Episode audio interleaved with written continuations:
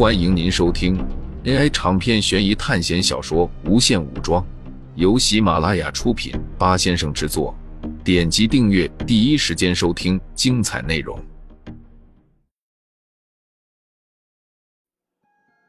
苏哲慢慢的睁开眼，他发现自己正躺在椅子上，凉风吹过，周围的温度顿时骤降，周围的霓虹灯。不断拖着模糊的光打在欢呼跳跃的小孩子的身上。这是一座游乐园。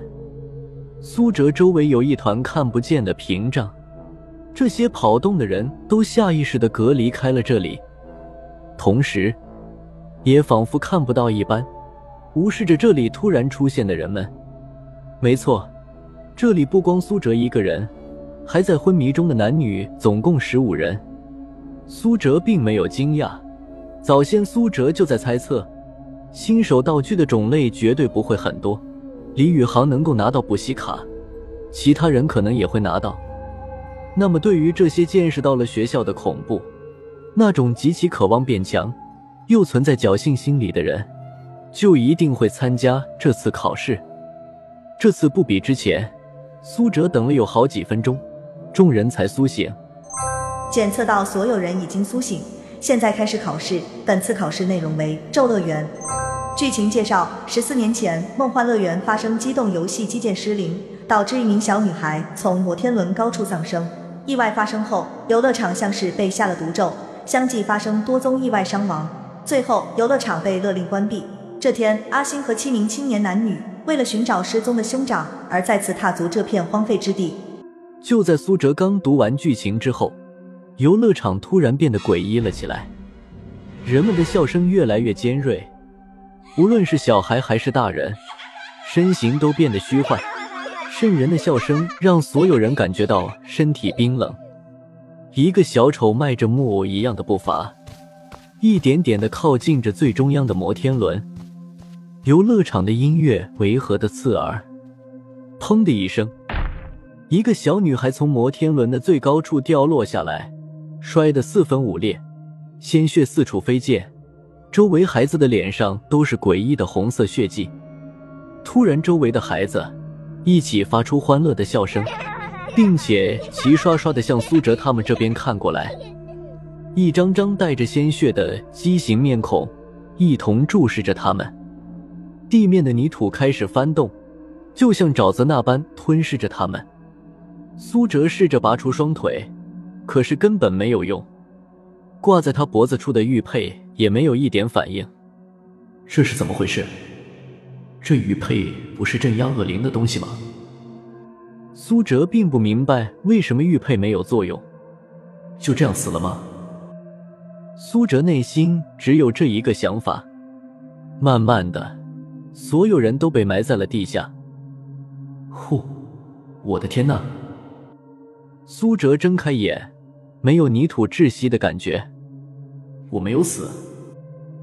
前一秒还在处在被活埋的恐惧中，下一秒就来到了一间宿舍里。这里一共有六个，其他几人也都是一副惊恐的表情。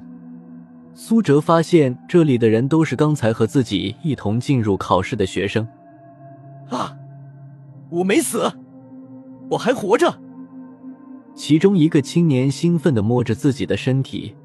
还给了自己一耳光，确定自己没死之后，兴奋的跳了起来。在他们几人缓神的时候，苏哲在自己脑海里回忆起了《咒乐园》的剧情。是的，这部电影苏哲看过。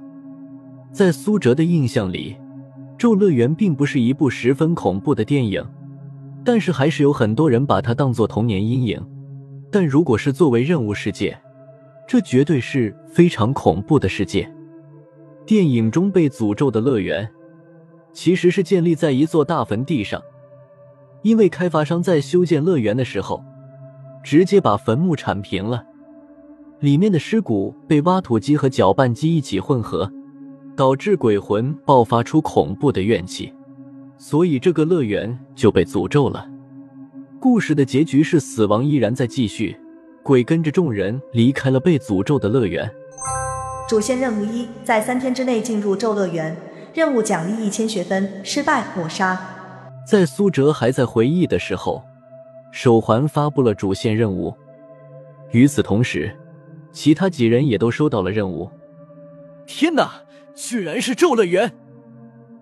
最开始庆幸自己没死的那个青年，在看到这个任务后，发出绝望的声音：“完蛋了，我们没人能够活着回去。”他的话引起了周围人的注意。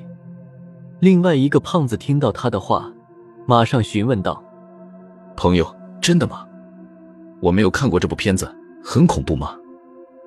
青年听到胖子的话，说道：“非常恐怖，我怎么会遇到这样的任务？”听到他的话，胖子说道：“我叫高阳，我是 C 班的，年级排名六万三千一百零二名，我这个实力能不能活下来啊？好歹我也是 C 级班的。”我叫刘周成，我也是 C 级班的，年级排名五万三千一百四十二。不过我最近强化了一点，稍微小心点还是没有问题。青年同时也介绍自己。切，两个菜鸟。听到青年刘周成和胖子高阳的话，寝室另外一个高瘦的年轻人发出不屑的声音：“你什么意思？”